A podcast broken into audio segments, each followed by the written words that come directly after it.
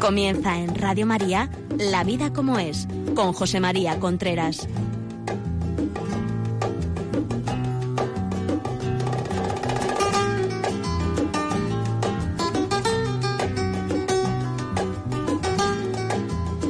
Hola amigos, buenos días. Aquí estamos nuevamente en La vida como es. Hoy empezamos una nueva temporada. Les recuerdo que hace dos años que debutó este programa en la radio y lo teníamos los lunes a las nueve y media de la noche. El año pasado era los martes a esta misma hora, doce y, media, y este año lo tenemos a las doce y media, pero los jueves. Un jueves sí y otro no. Por tanto, supongo que hoy habrá muchos oyentes que quizás sean nuevos. Les recuerdo que este programa trata todo lo relacionado con relaciones de pareja y educación de los hijos. Eh, todo lo que quiera y que pueden llamar a, que pueden escribir, perdón, a la vida como es arroba radiomaria.es, la vida como es arroba radiomaria.es y aquí les resolvemos, eh, les resolvemos o no les resolvemos. Lo que sí hacemos es contestar todos los mails, con más o menos, algunas veces tardamos un poquito porque nos llegan bastantes, pero contestamos todos los mails. Ustedes nos pueden escribir que va a tener la seguridad de va a ser contestado antes o después, como digo.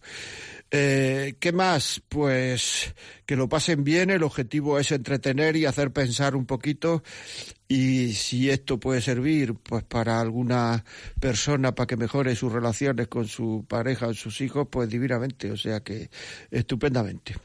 Muy bien, pues empezamos. Hoy como es programa de inicio, programa de, de comienzo, vamos a hablar de cosas a tener en cuenta en una relación. Ya me dirán ustedes que hablamos mucho de relaciones de pareja, bueno, es de lo que va el programa, pero es que además, además, es donde está la madre de todos los corderos, como se dice, es donde está el, el, el, núcleo de todo lo que está pasando. El matrimonio no le pasa nada, lo que le pasa es a las personas que, que, que, que se casan, que muchas veces van sin la suficiente formación para casarse eh, bueno, vamos a tener cosas a tener en cuenta, que no son ni las únicas cosas que va a tener en cuenta, ni las más importantes, porque como vamos a hablar durante este año mucho de estos temas, o sea, son una serie de cosas a tener en cuenta, no hay no hay que darle más vueltas a la noria. La primera de ellas que me gustaría decir es que cuando se establece una relación, cualquier relación emocional, cualquier relación de pareja, o sea, la definición de relación es una relación que se establece con, con vocación de permanencia. No hay ninguna persona, ninguna relación que diga, mira, yo voy a, establecer una relación contigo, pero va a ser por dos minutos, no, ni por dos días, no. Todas lo que se intenta es que se, que tengan relación de, que tengan vocación de permanencia, que sean relaciones estables y que sean para siempre. Hay una gran desconfianza en esto, en que es para siempre, porque cada vez yo creo se sabe menos lo que es querer. Cada vez se sabe menos lo que es querer y esto tenemos que enseñárselo a nuestros hijos, vosotros a los vuestros y yo a los míos. O sea, tenemos que enseñarle a las personas lo que es querer, porque es muy importante. Ahora se le está llamando querer a cualquier cosa. Y claro, si uno no sabe lo que es querer, pues es difícil que una relación funcione. Esto es, es igual que si uno no sabe lo que es dinero, pues es muy difícil que, que, los negocios funcionen. Si uno desconoce lo que es el dinero, es imposible, vamos. Y además establecer una relación con personas que no saben lo que es el dinero, una relación profesional, me refiero, un negocio con personas que no saben lo que es el dinero, pues diría, este hombre no tiene o esta mujer no tiene dos dedos de cabeza. Pues así es. Es decir, pues igual, establecer eh, una relación emocional con personas que no saben lo que es el amor es enfocarla, llevarla a fracasar. Y entonces, eh, eh, lo que es el amor es una cosa. Es decir, el amor es algo y nosotros nos tenemos que adecuar a lo que es el amor. Porque si yo digo que esto es amar y el otro dice que esto es amar y ninguno de los dos estamos en la verdad, pues entonces eso va a fracasar. No porque los dos creamos la misma cosa, eso eh, ya es amor, puede no ser amor, ¿eh? O sea, ojo. Es decir, yo creo que el amor es esto y él cree que el amor es lo mismo, sí, pero lo que vosotros dos creéis, que creéis que el amor es lo mismo, ¿es lo que es el amor de verdad o no? Porque ahora mismo se está diciendo que el amor es un sentimiento, están educando los programas del corazón en esto, que el amor es solo esta especie de mariposas en el estómago, que el amor es cuando uno está bien, van las cosas bien, eso es el amor. No, no, no, eso no es el amor, eso son mariposas en el estómago. Eso puede ser enamorarse, pero enamorarse no es querer, enamorarse es una buena ocasión para empezar a querer.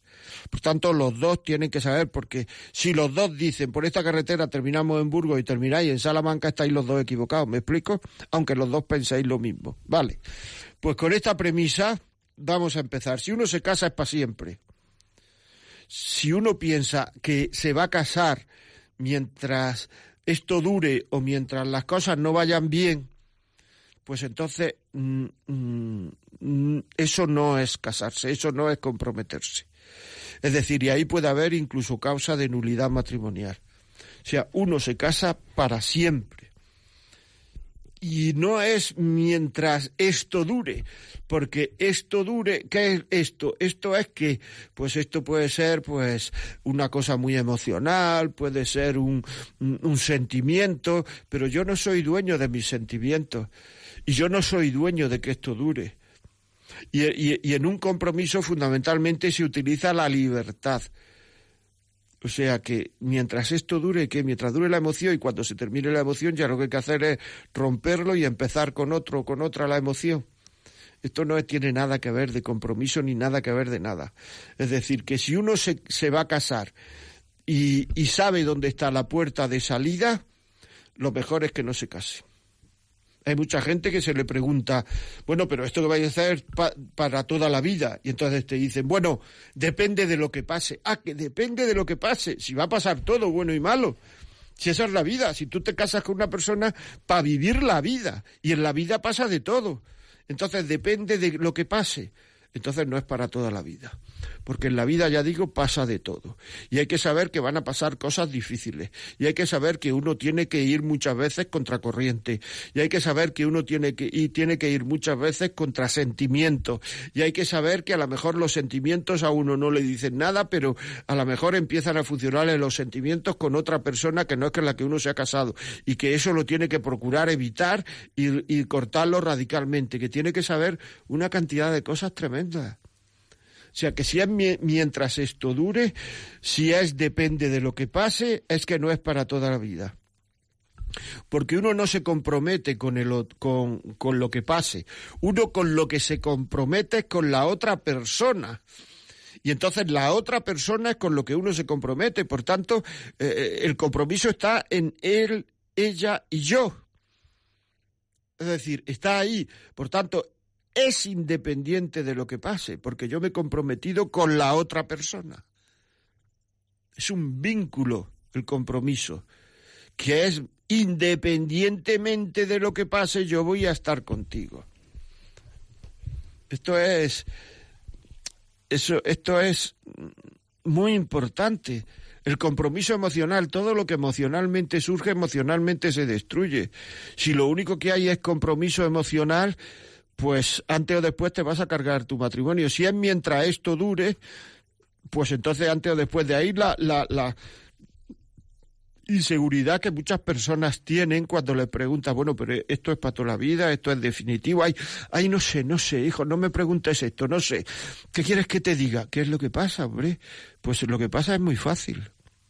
Lo que pasa es que cuando ya no sienta lo que siento ahora o cuando la otra persona no sienta lo que siento ahora, pues entonces esto se va a romper. Pues si esto es así, mira, no establezcas compromisos. ¿Tú eres dueño de que dure lo que sientes ahora? No. Pues si no eres dueño de que dure lo que sientes ahora, es que ese compromiso no es libre y está amarrado a unas emociones de los cuales tú, como acabas de decir, como acabamos de decir, no eres dueño. Por tanto, ¿cómo te vas a comprometer de algo que no eres dueño? ¿Cómo te vas a comprometer sin libertad? Me he explicado, es un compromiso emocional. Muy importante, ¿eh? muy importante. Cuando uno se casa, es otro tema que uno tiene que saber, cuando uno se casa, no pierde la atracción por las otras personas. Por tanto, uno tiene que poner una serie de cerrojos para que en el trato con los otros no se le vaya el corazón. Y esto hay que hacerlo, porque la fidelidad no sale sola. La fidelidad algunas veces requiere un cierto esfuerzo. Y ese esfuerzo hay que, hay que llevarlo para adelante y hay que, y hay que vivir ese esfuerzo. O sea, la, la fidelidad no va sola. Por tanto, uno tiene que saber que tiene que ponerle algunos cerrojos al corazón que no puede hablar de todo, de sentimientos, de sexualidad, de no sé cuánto, con personas con las cuales se le puede ir el corazón. No puede, porque eso ya es una infidelidad. Algunas veces me parece que hay gente que tiene tan poca autoestima que parece que llevan el corazón en una bandeja ofreciéndolo a todo el que pasa por al lado. Así, eso es la sensación que me da. O sea, lo desea, lo quiere, lo quiere, lo quiere, porque vamos, ay, es que me ha mirado, es que le gusto. Pero bueno, tan autoestima tienes que piensas que es que no, no, no, no le gustas a nadie. Claro, por tanto hay que, hay que, hay, que saber eh, eh, tener autoestima y hay que saber no, no ir ofreciendo por ahí el corazón a todas horas porque es que realmente es muy triste, muy triste. Y además es, ya digo que es una, una, una infidelidad. No podemos estar, es que esto es muy serio, o sea, uno tiene que saber que, mm, no sé, uno tiene, el ser humano tiene derechos y deberes. Uno puede renunciar a sus derechos o sea, yo tengo el derecho, yo que sé, a, votar. Pues yo puedo decir en unas elecciones, no quiero votar. Ya está, no pasa nada. Pero uno no puede renunciar a sus deberes, que son derechos de otro. Cuando uno establece una relación, establece un compromiso, yo tengo el deber de cumplir ese compromiso que he dicho que es para toda la vida. Y el otro, la otra, tiene el, el derecho de que ese compromiso se, se cumpla. Yo tengo el deber de querer y la otra tiene el derecho, el otro, de ser querido. Y esto es así. Y no coger y decir, es que si ha terminado el amor, pues si ha terminado, vuelvo a empezar. Hay que reconstruir el amor. Muchas veces dices que voy a rehacer mi vida. No, no, rehazla con el primero, con la primera. Que tiene derecho a que la rehagas con ella. Es que es difícil, es que, hombre, claro, pero ¿quién ha dicho que esto sea fácil? Muchas veces es difícil, claro que sí. Pero así es la vida, así es el compromiso. Cumplir los compromisos muchas veces es fácil otras veces no es fácil. Pero ahí es donde hay que entregarse, eso es amar. Y cuando se pasan esos momentos duros, pues entonces el amor se ha reforzado mucho. Porque las crisis generalmente son crisis de crecimiento y lo que hacemos es evitarlas, pues entonces está evitando crecer y está rompiendo amores y está faltando al compromiso. Así de claro. Es decir, que, claro, es que uno no puede seguir si no es feliz con esa persona, pues procura ser feliz. Vive como si estuvieras enamorado o enamorada y terminarás otra vez enamorado. Uno no puede ser feliz. Esto lo dice Dostoyevsky en una novela que se llama El jugador, me parece lo dice ahí. Uno no puede ser feliz a costa de otro. Y ahora mismo ve mucha gente, vamos, yo veo mucha gente, porque recibo mucha gente, veo mucha gente que, que te dice, no, es que yo tengo, yo tengo derecho a la felicidad.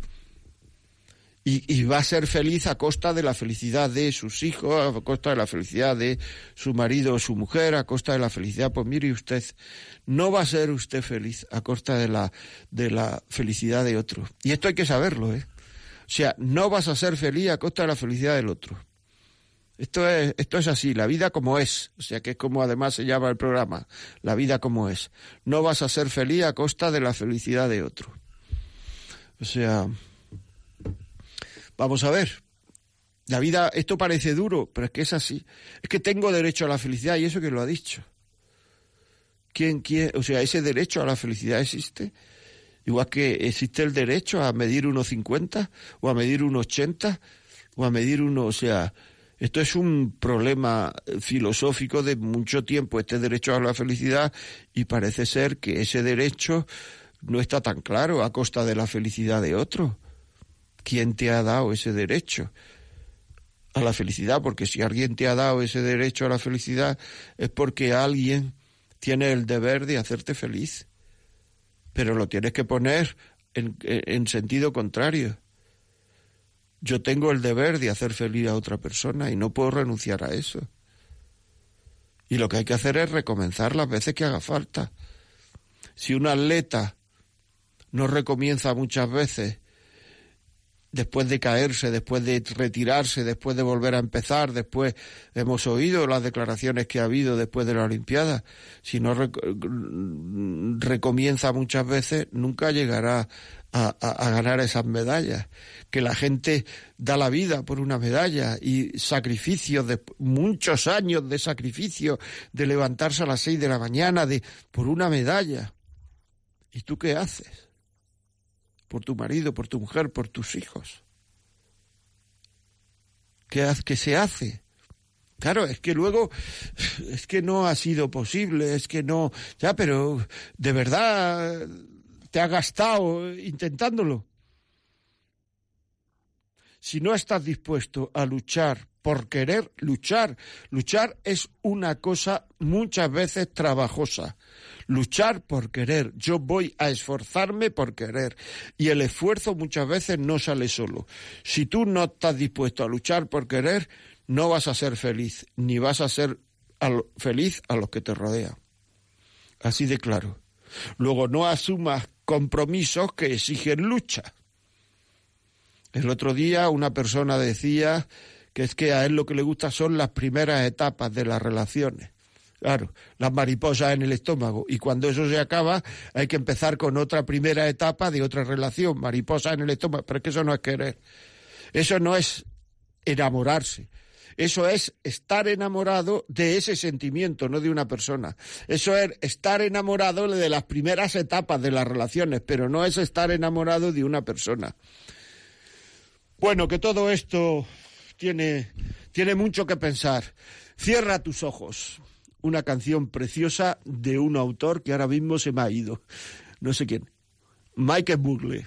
Pues nada, perfecto, ahí va, me lo ha dicho Rocío por el, por el oído, no es que tenga abierto todo el, todo el Google para buscarlo enseguida. Close your eyes, cierra tus ojos.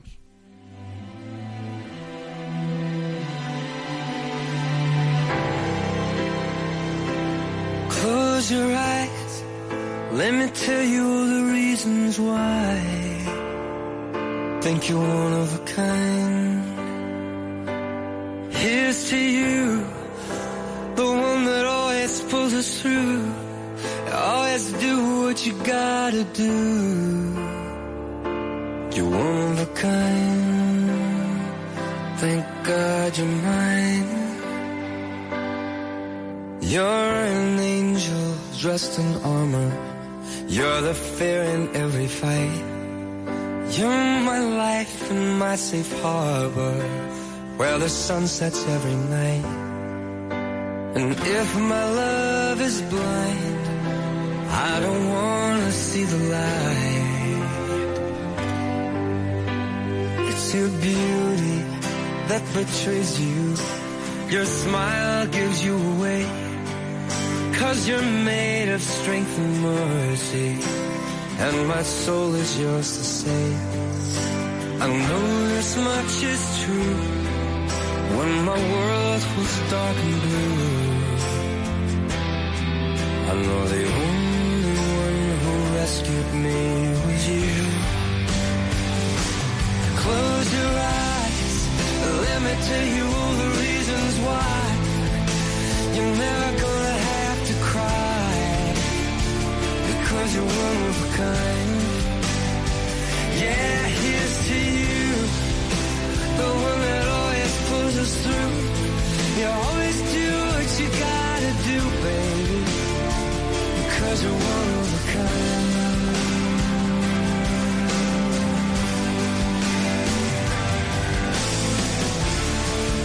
When your love pours down on me, Bueno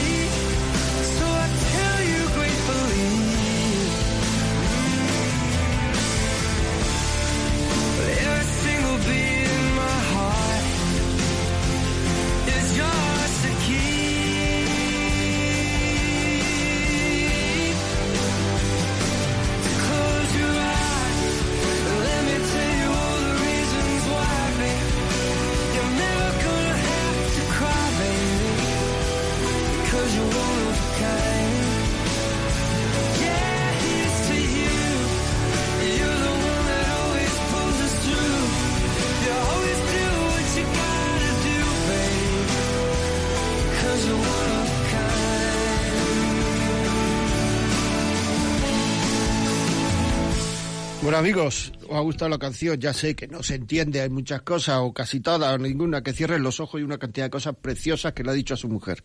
Pues nada, eso es lo que tenemos que hacer muchas veces, dejarla decir cosas preciosas, que se nos han olvidado, o nos parece castellano antiguo, palabras tan bonitas como ternura, ternura, reconocimiento del otro, ternura, que parece castellano antiguo. Bueno, seguimos. Eh, ya saben que si quieren escribirnos algo lo pueden hacer a radio, la vida como es arroba radiomaria.es.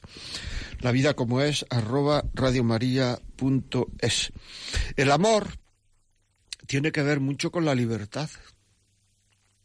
Si no hay libertad es imposible querer. Y hay muchas cosas que se están cargando la libertad humana y se le está llamando amor al deseo muchas veces. O sea, por ejemplo, la pornografía se está cargando, se está, rompiendo muchos matrimonios. La pornografía, las personas que están encargadas, enganchadas, perdón, a la pornografía, difícilmente saben querer. Están a merced del deseo, están a merced de las ganas, están a merced de lo que sale en la pantalla. No son libres. Prueba de ello es que muchísima gente, muchísima gente, y gente que actualmente me está oyendo, quisiera dejar la pornografía y no es capaz de dejarla. Esa gente no sabe querer, porque no es libre.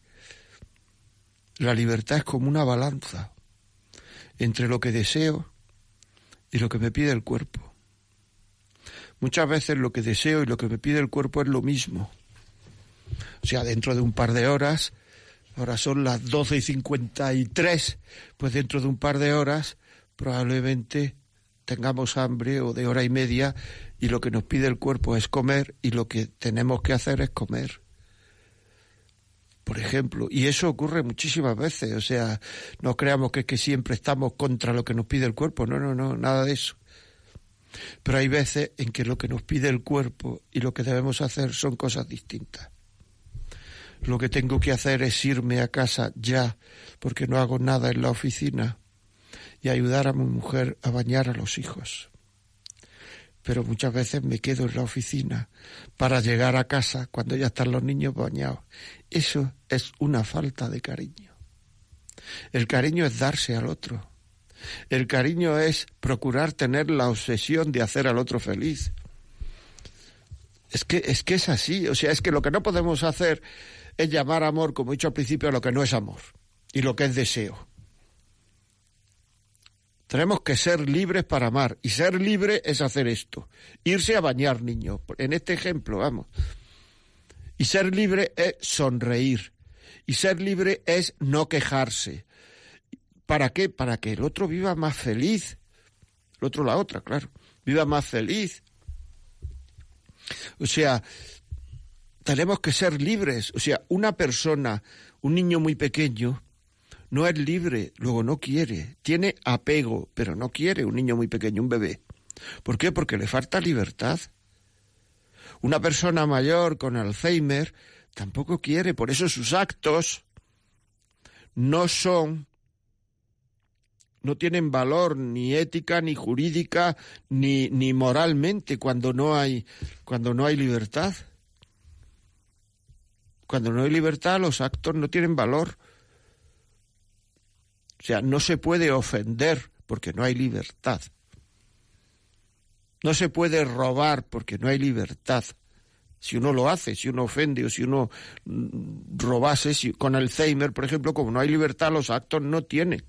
Por tanto, el amor es una cosa que proviene de la libertad y es hacer actos libres en beneficio del otro, en que el otro se sienta reconocido, querido. Y ya digo que muchas veces lo que hay que hacer es esto, salir a tomar una caña con un picho tortilla, sonreír, eh, cambiar de canal para que el otro vea este otro programa que le gusta y está cansada, está cansado, y entonces, y no empecinarse en ver lo que yo quiero, sentarse en la peor silla para que el otro esté más cómodo. Todo esto es querer, todo esto es reconocimiento del otro. En pensar, no hay infelicidad más pobre no hay infelicidad más pobre que estar todo el día pensando en lo que me da comodidad a uno mismo. El corazón tiene el tamaño, el corazón tiene el tamaño de lo que quiere. Y hay personas que tienen un corazón tan pequeño, tan pequeño, porque solo se quieren a sí mismos. Y una persona así es incapaz de reconocer que es querida. Enseñémosle a, a los hijos, a los vuestros y a los míos, enseñémosle a querer. Todo esto de la comodidad, del placer, todo esto proviene de lo que se siente. O sea, el placer que tanto buscamos y tanto nos esforzamos por tener comodidad, placer, eso proviene de lo que se siente.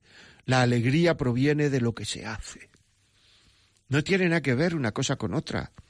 Buscamos con vehemencia deseos, satisfacciones que luego nos dejan tristísimos no hay nadie ahora mismo que me esté oyendo que no me que me pueda decir que no es verdad esto que estoy diciendo, que buscamos con vehemencia satisfacer deseos que luego nos dejan tristes. O sea, es que, eh, claro, y luego decimos, ¿qué nos pasa? Y queremos buscar fuera de nosotros ese amor que no sabemos dar. Lo buscamos fuera de nosotros. No, no, no, no, no. Pero si la solución a nuestra felicidad no está fuera de nosotros, la solución a nuestra felicidad está dentro de nosotros. La felicidad sale de dentro afuera, por lo que hacemos, por lo que hacemos.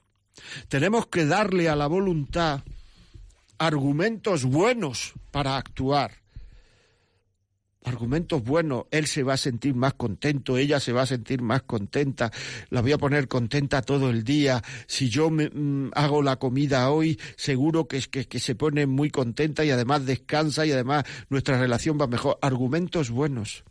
Muchas veces los únicos argumentos que le damos a la voluntad es el deseo. Como la voluntad no tiene otro argumento, lo hace. Es decir, ¿qué es dar argumentos? Vamos a ver, si ahora mismo te dicen a ti, eh, pues si vas a, un hospital que hay muy lejos de tu casa, te doy un euro. Te cuesta muchísimo y además terminan no yendo porque el argumento que se le ha dado es muy pobre. En cambio, si te dicen, oye, mira, es que si, si vas a, a ese hospital y llegas antes de media hora, pues es que eh, puedes salvar la vida a tu padre, a tu madre, a tus hijos. A la voluntad no le cuesta nada echar a correr porque se le ha dado a, la voluntad un argumento muy fuerte. Y cuando las cosas cuestan es que la voluntad se resiste, porque no la tenemos educada y porque le damos argumentos muy débiles. Y entonces solo funciona la voluntad ante el argumento de los deseos. La, la, libertad tiene que estar un poco separada de las ganas en el momento en que, eh, o sea, ser libre es educar las ganas. Es que no tengo ganas, es que si no, ¿cuántas veces hemos dicho eso a nuestros padres y nos han dicho, pues mira, hijos, pues sin ganas? O sea, hay que educar las ganas en el otro, en, mí mismo, perdón, y en los chavales, en nuestros hijos. Eso es importantísimo para educar la voluntad. Y, para, y una vez que se educa la voluntad, uno cada vez que tiene más educada la voluntad es más libre.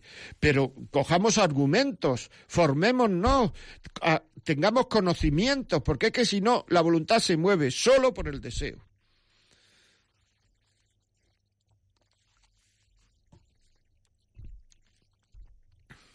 Y muchas veces no sabemos dar a la gente lo que queremos darle.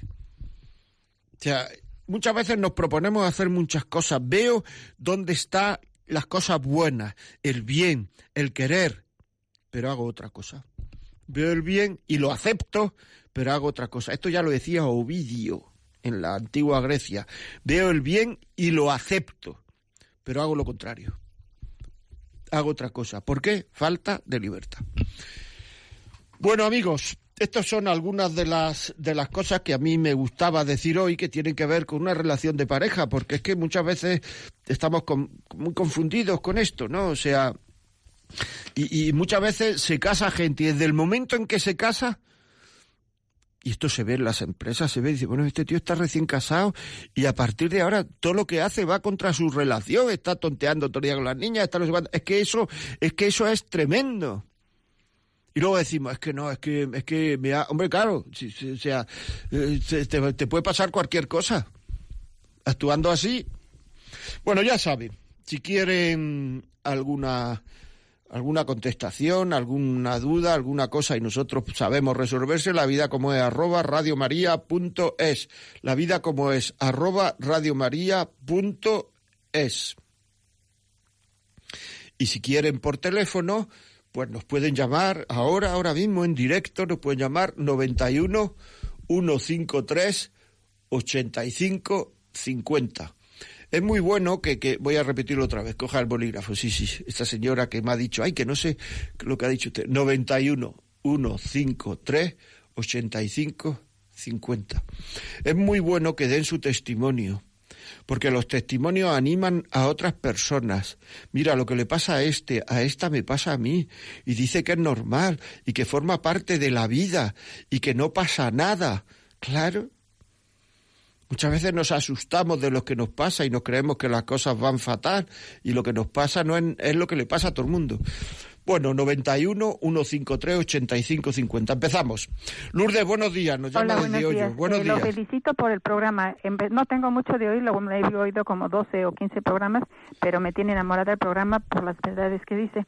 A mí eh, me enseñaron las monjitas josefinas con las que estudié que eh, cuando nos casamos es para no para que el hombre me haga feliz, es para que los dos juntos busquemos la felicidad, enfrentemos los problemas, arreglemos las situaciones difíciles y entonces eso es compartir profundamente porque eh, hay momentos en que él está pues agradable y otras veces yo soy la antipática, la pesada, pero pero a los dos segundos de que tenemos no peleamos, discutimos, que no es lo mismo a los dos segundos de que, no, los dos segundos es, exageración, a los cinco minutos de que esto ocurre, estamos hablando como si nada hubiera ocurrido y hasta nos estamos riendo de nuestras tonterías. Eso es vital. Eso es, vital, Lourdes, porque es que las cosas en una relación emocional, en una relación de pareja, en un matrimonio, muchas veces tienen la importancia que queramos darle.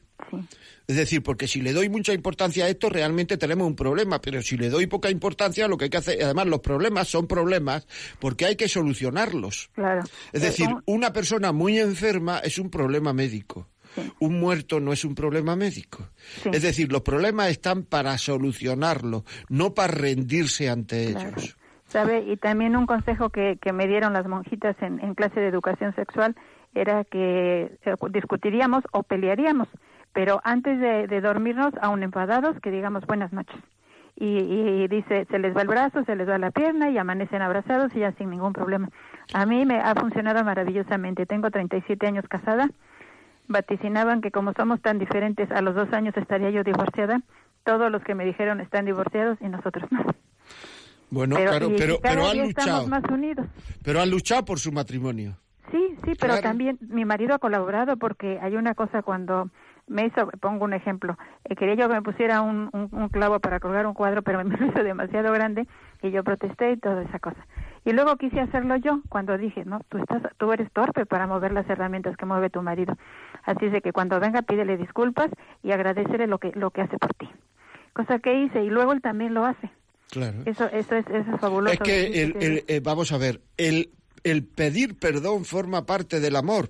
Una persona que no pide perdón no sabe querer y además no sabe luego ser agradecida cuando se le quiere, porque una persona que no pide perdón va creando en sí el sentimiento de que tiene derecho a todo. Entonces, una persona que no pide perdón tampoco sabe agradecer el cariño que recibe. Por tanto, una manifestación bestial del amor es pedir perdón. Muchísimas gracias, Lourdes, por el testimonio. Manuela, buenos días. Manuela. Bueno, pues Manuela ha colgado. Eh, no sé, o sea, que nos llame otra vez, 91 153 85 50. Me acuerdo que, que nos decía una señora que es que mm, a ella nunca le pedían perdón. Claro, pero es que hay que enseñar a la gente a pedir perdón. Enseñemos a los hijos a pedir perdón, porque si no los enseñamos, se creerán que el ser, mm, el tener personalidad es no pedir perdón nunca. Y eso no es verdad. Sea, el no pedir perdón nunca es falta de personalidad precisamente, falta de autoestima. El no pedir perdón nunca es mm, mm, no saber querer. Imaginar una persona en la cabeza que tengamos una persona pública, una persona que formada, con criterio, una persona de criterio, una persona de... O sea, ¿os imagináis que esa persona no va a pedir perdón cuando se equivoca? Si el no pedir perdón es miedo a ser inferior al otro. Por eso no se pide perdón muchas veces. Por miedo a ser inferior al otro. Pero bueno, pero ¿cómo vas a ser a pedir perdón? ¿Cómo va a ser pedir perdón mm, mm, ser inferior? Si el pedir perdón es una cosa espectacular, si eso es un síntoma de, de, de, madurez humana y de, si uno de los síntomas, como he dicho algunas veces, yo me dedico a la formación de directivos, uno de los síntomas del liderazgo, del liderazgo, es saber rectificar. Bueno, vamos a ver, seguimos. Luis, buenos días. Hola, buenos días, padre. Eh, mire, yo soy, eh, bueno, eh, somos, estamos, tengo un matrimonio, o sea, estoy casado, tengo tres hijos, yo tengo 71 años. Uy, es muy joven. Lo digo en serio, ¿eh? 75. Pero ¿sabe usted qué pasa? Eh, que estamos, ya eh, estamos cada uno en una casa. Porque yo creo que nos faltó, para mí, nos faltó el amor de verdad cuando nos casamos. ¿Estamos cada uno en qué? ¿Qué ha dicho? ¿En una casa? Eh, sí, yo estoy en, dos casas que están casi juntas, juntas, ¿no? Pero están separadas porque ya nos faltábamos el, respeto y dijimos, pues para que uno salga volando por la ventana un día, pues lo que tenemos que hacer es cada uno en una casa. Porque no nos queremos, padre. No nos queremos y yo creo que nos faltó... Yo soy padre de tres hijos, ¿eh? Padre de tres hijos. Sí, igual que usted. Mire, yo eh, soy también padre de tres hijos. Que están casados, que tengo dos hijos, eh, tienen dos, uno, el mayor tiene dos, dos hijos y los demás, los demás tienen un hijo. Y entonces, bueno, tengo, hay un problema entre, entre mi hijo y mi hija, que se están casados, pero el problema es el nuestro, el de mi señora y yo. Pues que, que eh, eh, no, yo creo, no nos casamos con amor, con el amor de verdad que hay que tener, ni tampoco con el amor sexual, porque yo creo, que me dio un poco de pena. Eh, cuatro meses antes se murió su, su hermana y yo, mm, total, que yo no me casé con amor ni tampoco ella. Entonces hemos, hemos hecho una, una y nos casamos, yo tenía 28, ella tenía 32 y, y hemos llevado una etapa muy dolorosa con el tema, por, por, el tema de que, de que no, no nos separásemos, por el tema de los hijos, que eso iba a ser un gran problema, un gran problema. Claro, llega un momento en que no sabes si, eh, si hicimos mal, si hicimos bien, y llegamos ya a una edad que, claro, en cuanto yo digo las palabras, ya se jorobó. Yo realmente, yo muchas veces eh, digo, pues mira, me, he confundido, perdóname. Yo en, mi señora nunca he oído la palabra perdóname. Y, entonces, eh, tiene, un detalle. Pues alguna vez le, da un detalle, le lleva un detalle y casi me lo tira. Es decir, que Janjo tampoco la comprendo, yo creo que eh, la culpa es de los dos. Pero ahora mismo estamos en una situación eh, muy complicada. Y entonces me comentaba el otro día, eh, pues lo que tenemos que hacer es separarnos, pues vamos a separarnos. Entonces yo le, quisiera, quisiera que, hombre, muy poquito lo que le he contado, pero realmente entonces ese amor como no ha habido nunca, o sea, no, tenemos, no hemos tenido nada en común. Bueno, Luis, mire, le voy a decir una cosa. Si usted quiere pues no sé, puede ir, eh, he visto que vive en Madrid, puede ir a un COF. COF es Centro de Orientación Familiar, a que le ayuden. Si quiere usted me puede escribir a mí a la vida como es, arroba radiomaria.es y podemos hablar y podemos, eh, eh, le puedo aconsejar sitios, le puedo ayudar de alguna forma, porque, porque bueno, porque estas cosas a lo mejor pueden tener ayuda. Y si han vivido tanto tiempo juntos, este de que no hay amor, eh, esto habría que verlo. O sea, habría que verlo. O sea que, si quiere, ahí vamos. Muy bien, seguimos. Eugenia, buenos días. Buenos días. ¿Qué me cuenta? Pues mire usted, que yo... Apague usted la radio porque se... Con se, 79, 77 años. Eh, eh, Eugenia, ¿me oye? Sí, sí, lo oigo. ¿Puede ap Un apagar poco la... mal, pero lo oigo. ¿Puede apagar la radio, por favor? Que es por no, lo si ya lo he apagado. Perfecto, ahora me oirá mejor quizás. ¿Qué me cuenta? Sí, mire usted. Yo tengo una, yo soy una mujer de 77 años. Muy bien, Mi marido falleció hace siete. muy bien. Pero entonces, mire usted, mi marido nos casamos con 25 y 26 él. Sí, Entonces hemos sido una pareja muy feliz. Hemos tenido hijos, hemos tenido muchos problemas y mi marido cayó malo a los 32 años. Desde entonces, pues hemos vivido de siempre muy felices, porque aunque no teníamos dinero, la gente nos ayudó de momento y luego ya después, pues hemos ido saliendo. Mi marido era un hombre muy fuerte, se echó a la calle a cobrar porque no podía trabajar y se echó a la calle a cobrar recibos y yo con él y hemos sido una pareja muy felices. Claro. Le quiero decir que aunque ha estado enfermo, tengo tres hijos maravillosos y soy una mujer muy feliz. Yo oigo la radio de Radio María mm, después de morir mi marido empecé a oírla porque yo estaba sola en casa, estoy sola y entonces pues para mí es una felicidad grande tener la radio siempre puesta. Pues muchísimas gracias y además es que usted ha dicho una cosa muy interesante, que es que la familia, el matrimonio, la pareja que lucha unida, permanece unida. Si es que muchas veces hay ahora mismo, y me están oyendo gente que seguro que va a decir que es verdad, hay mucha gente que el único problema que tienen muchas parejas es que no tienen problemas. Y entonces se los inventan. Y cada uno se pone a pensar en sí mismo y en el sentimiento que tiene. Y si esto que yo siento es lo que es el cariño que debía de sentir y unos rollos tremendos. Y claro, eso les pasa eso porque no tienen problemas, porque cuando uno tiene problemas gordos, todas esas pijotadas de que si de un sentimiento, que si es lo que ahora pienso, lo que no, todo eso se va. Todo eso no se piensa. Si los problemas vienen y los problemas se ahogan muchas veces por el exceso de pensar en nosotros mismos y por el exceso de pedir siempre cosas al otro en vez de darnos nosotros al otro. En fin, es, es mucho de lo que hay actualmente en la sociedad. Bueno, seguimos con nuestro con nuestras ideas de qué es lo que marcha y qué es lo que no marcha. La vida como es, arroba radiomaria.es, 911538550. Los testimonios, los testimonios muchas veces le vienen muy bien a otras personas. Esto que ha dicho ahora mismo eh, Eugenia, esto de que de que de, que han peleado juntos, de que se han tirado a la calle su marido, de que de que las cosas eh, todo eso es bueno, y ella dice, no han tenido dinero, es que hay gente tan pobre que lo único que tiene es dinero. O sea, eh, hemos peleado juntos y he sido muy feliz, ¿se dan cuenta? Es que la felicidad tiene que ver, o sea, el bienestar tiene que ver con lo que se tiene y la felicidad tiene que ver con el bien ser. O sea, al tener muchas cosas se tiene bienestar. Pero el ser, cómo soy yo, eso es lo que da felicidad, el bien ser.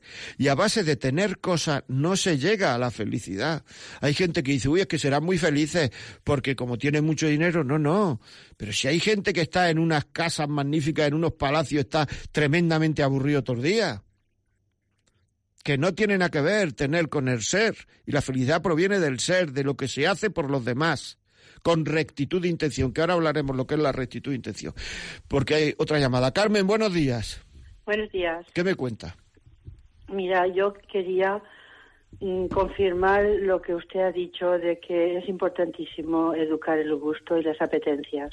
Soy madre de cinco hijos y desde joven aprendí yo eso porque me lo hicieron ver. Y puedo decir que eso da mucho resultado, porque no puedo vivir solo de lo que me apetece, porque hay cosas que no me apetecen pero las tengo que hacer. Y la vida es exigente y llegan momentos que hay cosas que tienes que pasar por ellas. Entonces eso me parece muy importante porque hoy estamos en una sociedad en que los niños parecen los, los reyes de la casa. Se les consiente mucho y se les da de todo y eso no es bueno. Es mi experiencia. Pues muchísimas gracias, Carmen. Muchas gracias, lo. O sea, esto que usted ha dicho, seguro que le, le va a servir a alguna gente. Seguro que le va a servir. Y eso es muy bueno que le sirva a la gente. Y eso es muy bueno. Nuestra experiencia, nuestras luchas, a la gente le viene muy bien. Es decir, que fenomenal. Pues seguimos aquí. 911538550. Tenemos un mail. Señor José María, simplemente extraordinario. Bueno, muchas gracias. Usted debería pasarse a su antiguo horario, lunes a las nueve de la noche. A estas horas no hay tanta audiencia, a estas horas de ahora no hay tanta audiencia, me dice, no lo sé. Se lo digo, sería líder en audiencia, en especial los días en que todas las radios te saturan con fútbol y más fútbol. Muchas personas aburridas de tanto furbato darían con su programa en Radio María. Gracias de corazón, Fernando de Ávila. Hombre, por Dios. Muchísimas gracias a usted.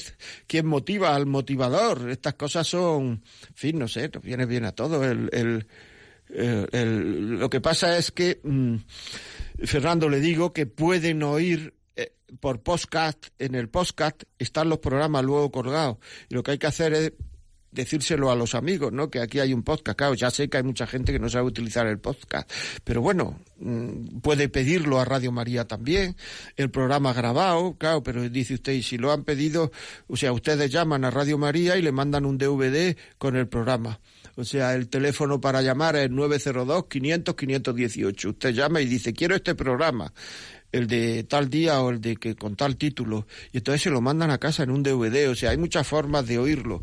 De todas formas, muchísimas gracias por lo que nos ha dicho. Muy bien. Esther, desde Toledo. Esther, buenos días.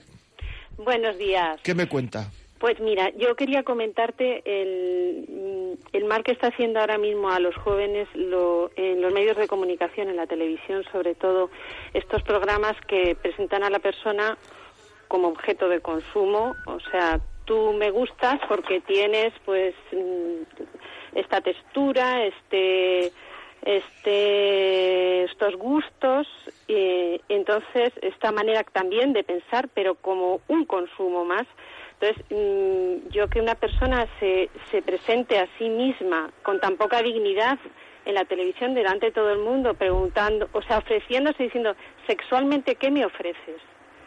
Pues es que mm, desde el punto de vista de mujer, mm, es que pienso que pierde toda la dignidad y además hasta todo el atractivo. El misterio de la persona que tanto nos gusta a los hombres. ¿Me oye?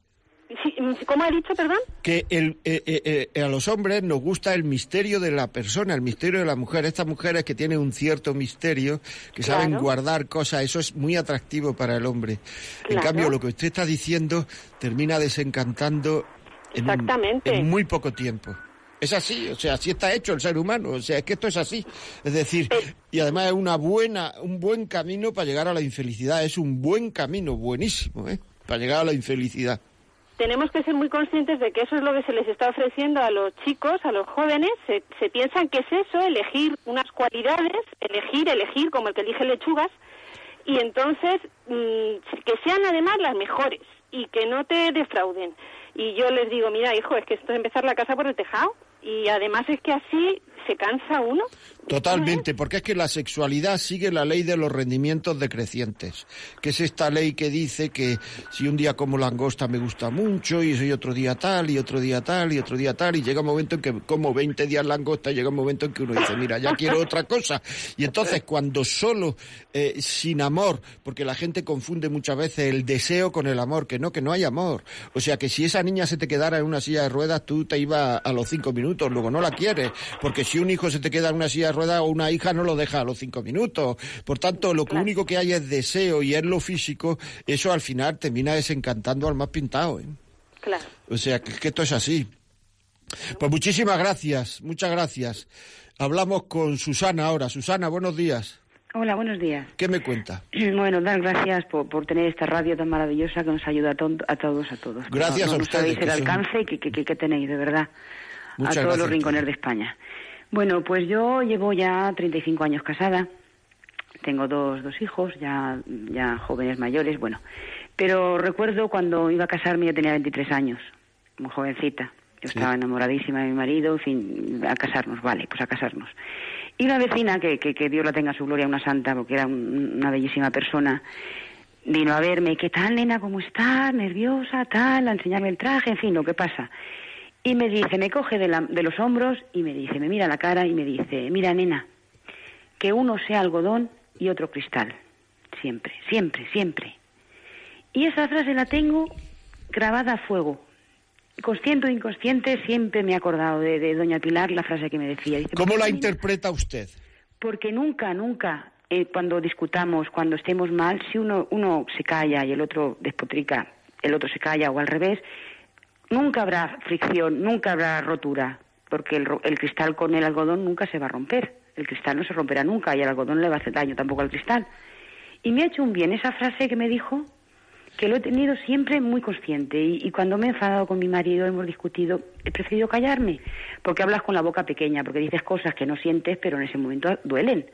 Duelen no, es que se clavan en el sentimiento del otro. Ahí, ahí, ahí es lo que voy. y luego yo quitar ese sentimiento negativo Claro, es claro. muy difícil. Claro, Porque claro. no se han clavado en la inteligencia, la- en la inteligencia No, con no, un no, razonamiento, pues puede uno cambiar de cosas. Han ido al corazón. Se han ido directamente al corazón, cosas que no sentía uno. Y el otro empieza a decir, sí, sí, yo sé que no la siente, porque no es lo que piensa, pero, lo ha dicho. Exactamente. Y eso, y eso, o sea, yo ahora mismo estoy con un matrimonio que, que están divorciados y quieren juntarse, y el problema es lo que nos hemos dicho. Ahí está, Hay que ser dueño de lo que uno dice. exactamente. Hay que ser dueño de lo que uno dice.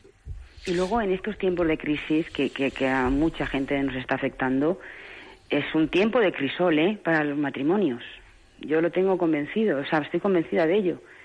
Cuando está el amor verdadero y que prevalece y el Señor en medio de nosotros, que vengan castillos y, y torres, que se caiga lo que sea, pero, pero el amor eh, verdadero y auténtico prevalece y lo superas todo. Si tengo más, si tengo menos, te, está- te tengo a ti y tú me tienes a mí y adelante. Que sí, y, que sí. y- y es lo, y es lo que prevalece, porque, porque hay un- una solidez de un sentimiento que, que, que- que dejamos el egoísmo bajo los pies, sin anularnos como personas. Que no, porque que no, que sí, él- que él sí. tiene su personalidad, yo tengo la mía, tú- él tiene su rincón, yo tengo el mío, pero vamos andando juntos y de la mano. Y mirando en la misma dirección, porque lo, lo malo es cuando cada uno mira para un lado, entonces ahí nunca se van a encontrar las miradas. Así es, lo malo es cuando cada uno mira para un lado que no se pueden encontrar nunca las miradas. Yo muchas veces digo, me vienen gente joven, algunas veces pequeños, eh, gente joven, y, me dice, ¿y cómo saber si uno, si nuestro matrimonio va bien, no va bien, tal o que otro? Digo, mira, miraros a los ojos. Y si, y si sois capaces de manteneros la mirada y sonreír luego después de miraros a los ojos, es que eso va bien. El que es capaz de mirar al otro a los ojos, mantener la mirada y terminar sonriendo, es que eso funciona. Muchas gracias, Susana. Muchísimas gracias. Cristina, buenos días. Hola, buenos días. ¿Qué me cuentas? Mire, yo lo que quería decir es que, bueno, pues yo, la verdad es que yo no me he casado, pero bueno, he salido con personas, pero vamos, soy una persona que soy bastante recatada, o sea, procuro no enseñar mucho, o sea, vamos, prácticamente nada. Y entonces, bueno, pues yo ahora veo mm, estas niñas y estos niños, o sea, que hay, y bueno, no niños, sino mujeres de 50 y de 60 años o de 40, que van con unos pantalones que, bueno, que se les va viendo todo, todo. Hay veces que te quedas, dices, te quedas, pero bueno, esta persona no sé en dónde se cree que está. Y yo digo, el otro día yo estaba en el metro sentada, o sea, esperando a que viniera el metro, y viene una chica con toda la parte de arriba bajada hasta donde llega, pues empieza ya el sujetador. No iba con, con sujetador o iba con uno de estos que no se ve las sombreras. Y por la parte de abajo subido hasta arriba también. Y yo me quedé alucinada, alucinada. O sea, ya no me pude controlar. Y entonces al señor que tenía a mi lado, digo, ¿usted ha visto lo que veo yo? Dice, sí. digo, digo, qué falta de respeto hacia sí misma. Eh, una, una chica de treinta y tantos años, o cuarenta. O sea, pero es que ves niños con unos pantalones por aquí, con un, con un top por allá. Me hago una idea, Cristina, me hago una idea. Sí, mire usted, es que, claro, te dice, falta, claro, es que muchas veces eh, eh, el respeto empieza por uno mismo. Mm. Es decir, a ti te van a respetar si tú te respetas. Y el, y el, y el respeto qué es? El respeto es que los demás te traten como lo que eres. ¿Y qué eres? Persona pues lo que tienes que hacer es tratarte tú a ti mismo como persona. Y en la medida en que no nos tratamos como persona, pues entonces estamos complicando el que los demás nos traten con respeto. Porque mientras las cosas son jiji, jaja, jiji, jaja, todo va muy bien.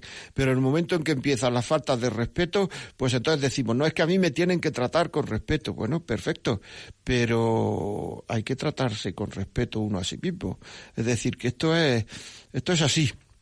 Esto es así y bueno, pues, eh, pues, ¿qué le vamos a hacer? O sea, que hay gente que no, no sé si tenemos alguna llamada más. De todas formas, ya se nos está acabando el tiempo. De hecho, se nos ha terminado el tiempo. O sea que, si quieren, las personas que, que, nos han llamado y no hemos podido contestar o que, o que uh, pues que nos escriban la vida como es arroba radiomaria.es. La vida como es arroba radiomaria.es. Y ya saben que a todas las, las preguntas que nos hagan, a todas las llamadas, a todo. Uh, le vamos a contestar. Es decir, si nos escriben, nos vamos a contestar. Ya saben también que este programa pueden pedirlo si creen que alguna persona le va, le puede ayudar a algo, pues pueden pedirlo a 902 500 518 902 500 518 y, si lo saben utilizar por podcast, pues entren en podcast dentro de un día o dos días y estará ahí el programa eh, con la fecha de hoy. Buscan la vida como es y en la vida como es estarán todos estos programas. Muchísimas gracias por escucharnos y hasta dentro de 14 días, a esta misma hora, los jueves, a la una, a las once y media, doce y media, perdón, los jueves a las doce y media. Muchísimas gracias, que tengan buena tarde.